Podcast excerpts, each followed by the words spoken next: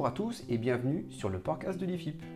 Aujourd'hui, pour nous éclairer, je suis accompagné par Elisa Husson, ingénieure d'études au sein de l'Institut. Elisa, bonjour Bonjour Depuis le 1er janvier 2020, les choses ont changé entre le Royaume-Uni et l'Union européenne. En quittant l'Union douanière et le marché commun le 1er janvier 2021, les Britanniques sont définitivement sortis de l'UE, après y être entrés en 1973. Nous allons donc faire un point, un état des lieux sur la production porcine au Royaume-Uni et nous aborderons les conséquences du Brexit. Mais tout d'abord, arrêtons-nous quelques instants sur la production de porc au Royaume-Uni. Combien le pays compte-t-il de porcs? Qu'en est-il de sa production? La taille du cheptel Du nombre d'animaux abattus? Le Royaume-Uni est le huitième producteur de porc européen. Le pays compte près de 4,7 millions de porcs dont 490 000 truies. Chaque année, près de 11 millions de porcs sont abattus au Royaume-Uni, soit 960 000 tonnes produites. Aujourd'hui, qu'en est-il du bilan d'approvisionnement? La filière est-elle autosuffisante? Le Royaume-Uni importe, exporte, s'autosuffit? Alors, l'autosuffisance, c'est-à-dire le rapport entre sa production et sa consommation de porc, euh, n'est pas atteinte, elle est de 59%. Même si le pays exporte 29% de sa production, ses importations sont bien plus élevées. Elles couvrent à peu près 58% de la consommation intérieure et font du Royaume-Uni le troisième pays importateur d'Europe, derrière l'Allemagne et l'Italie. Chaque année, près de 920 000 tonnes équivalent carcasses sont importées du Royaume-Uni.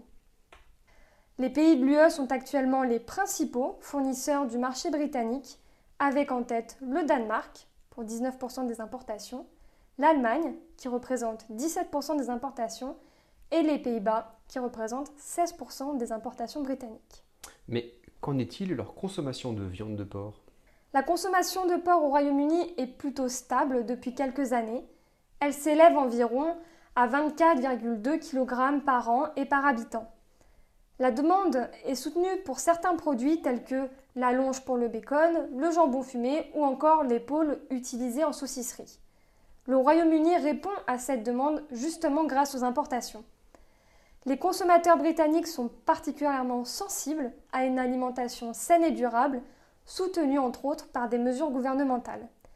Les consommateurs britanniques sont attentifs aux conditions d'élevage au regard de l'utilisation des antibiotiques et du bien-être animal par exemple. Le 24 décembre 2020, un accord de commerce et de coopération a été trouvé avec le Royaume-Uni. Il a été mis en application provisoire dès le 1er janvier 2021. Cet accord détermine les règles applicables aux relations entre le Royaume-Uni et l'Union dans un certain nombre de domaines, et on pense tout naturellement à la pêche. Mais qu'en est-il pour le port? Alors l'accord sur la sortie du Royaume-Uni de l'UE a en effet été conclu in extremis fin 2020. Les modalités prévues dans cet accord permettent de minimiser les impacts du Brexit sur les filières porcines européennes. Une des mesures phares est le maintien d'une zone de libre-échange entre les marchés britanniques et européens, sans instauration de droits de douane et sans limite des volumes de viande de porc échangés. Ces mesures auront-elles un impact sur le commerce transmanche? Alors malgré le maintien de cette zone de libre-échange, la fluidité du commerce entre le Royaume-Uni et l'Union européenne pourrait être ponctuellement impactée. Les flux du commerce seront soumis à de potentiels différents commerciaux et des formalités administratives additionnelles. Les produits échangés feront l'objet de contrôles douaniers aux frontières supplémentaires et d'exigences en matière d'étiquetage par exemple. Ces dispositions pourraient entraîner des ralentissements dans l'acheminement des marchandises et des surcoûts tout au long des chaînes d'approvisionnement. Pour le moment, ces effets sont difficiles à identifier. Les perturbations liées à la Covid-19 prédominent. D'autres perturbations vont-elles impacter la production ou le commerce de porc? Alors en effet, la sortie du Royaume-Uni de l'UE met aussi fin à la libre circulation des personnes. Les contrôles migratoires ont été rétablis et les entreprises d'abattage des coupes et de transformation pourraient avoir plus de difficultés à trouver de la main-d'œuvre disponible, en particulier en provenance d'Europe de l'Est. Ceci devrait par ailleurs soulager les entreprises de l'ouest de l'Union européenne qui peuvent ponctuellement manquer de main-d'œuvre. Avec la sortie de l'UE, pouvons-nous craindre que des importateurs britanniques s'approvisionnent en viande de porc en provenance du continent américain, en particulier des USA, du Canada ou encore du Brésil? Avec la sortie du Royaume-Uni de l'Union européenne, le pays peut désormais librement signer des accords de libre-échange avec d'autres pays ou d'autres régions du monde. Le pays a d'ailleurs récemment signé des accords bilatéraux avec le Japon et Singapour. Le gouvernement britannique souhaite aussi postuler au traité commercial transpacifique. Cette alliance commerciale regroupe à peu près 11 pays d'Asie et du continent américain, et ceci pourrait faciliter les importations nord-américaines et exacerber la concurrence avec les fournisseurs européens sur le marché britannique à moyen terme. Cette menace d'importation de produits du porc venant des pays hors européens sera potentiellement plus forte lorsque la demande asiatique ralentira. On pourrait d'ailleurs faire un parallèle avec le CETA qui a donné un accès sans droit au marché de l'UE pour les produits du porc canadien.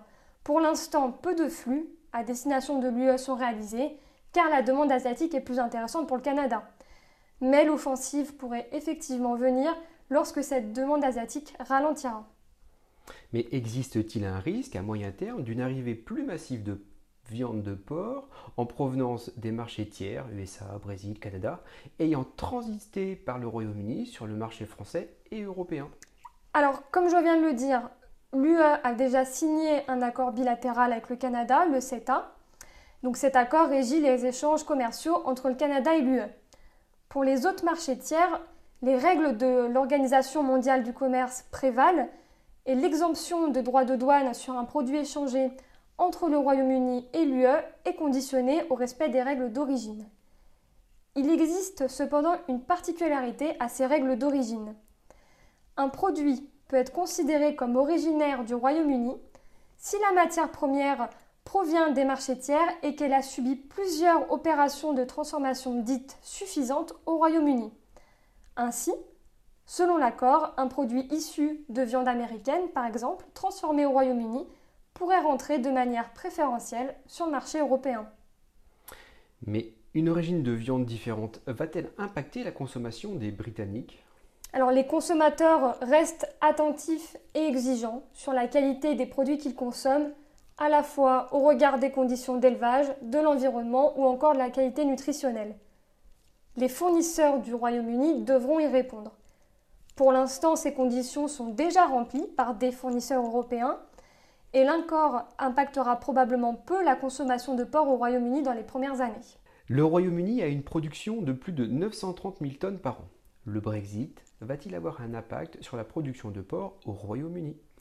Il est pour l'instant difficile de répondre à cette question, mais euh, le Brexit aura très certainement des impacts sur l'ensemble de la filière porcine britannique et cela entraînera des conséquences à moyen et long terme sur la production de porc dans le pays. Le Brexit pourrait avoir des impacts sur la compétitivité coût de la filière, c'est-à-dire sur les coûts de production agricole et industrielle, en lien notamment avec les possibilités d'import et d'export. Au-delà euh, de cette compétitivité coût, les impacts du Brexit sur la production porcine pourraient aussi dépendre des préférences des consommateurs britanniques pour l'origine nationale, de l'adaptation des produits britanniques au marché national, de l'évolution du pouvoir d'achat des Britanniques qui influencera sur la, préférence des consommateurs pour des produits peu ou plus chers.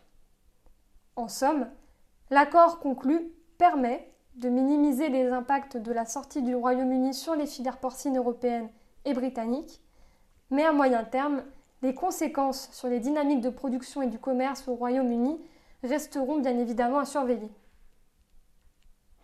Elisa, merci beaucoup. Merci de votre attention.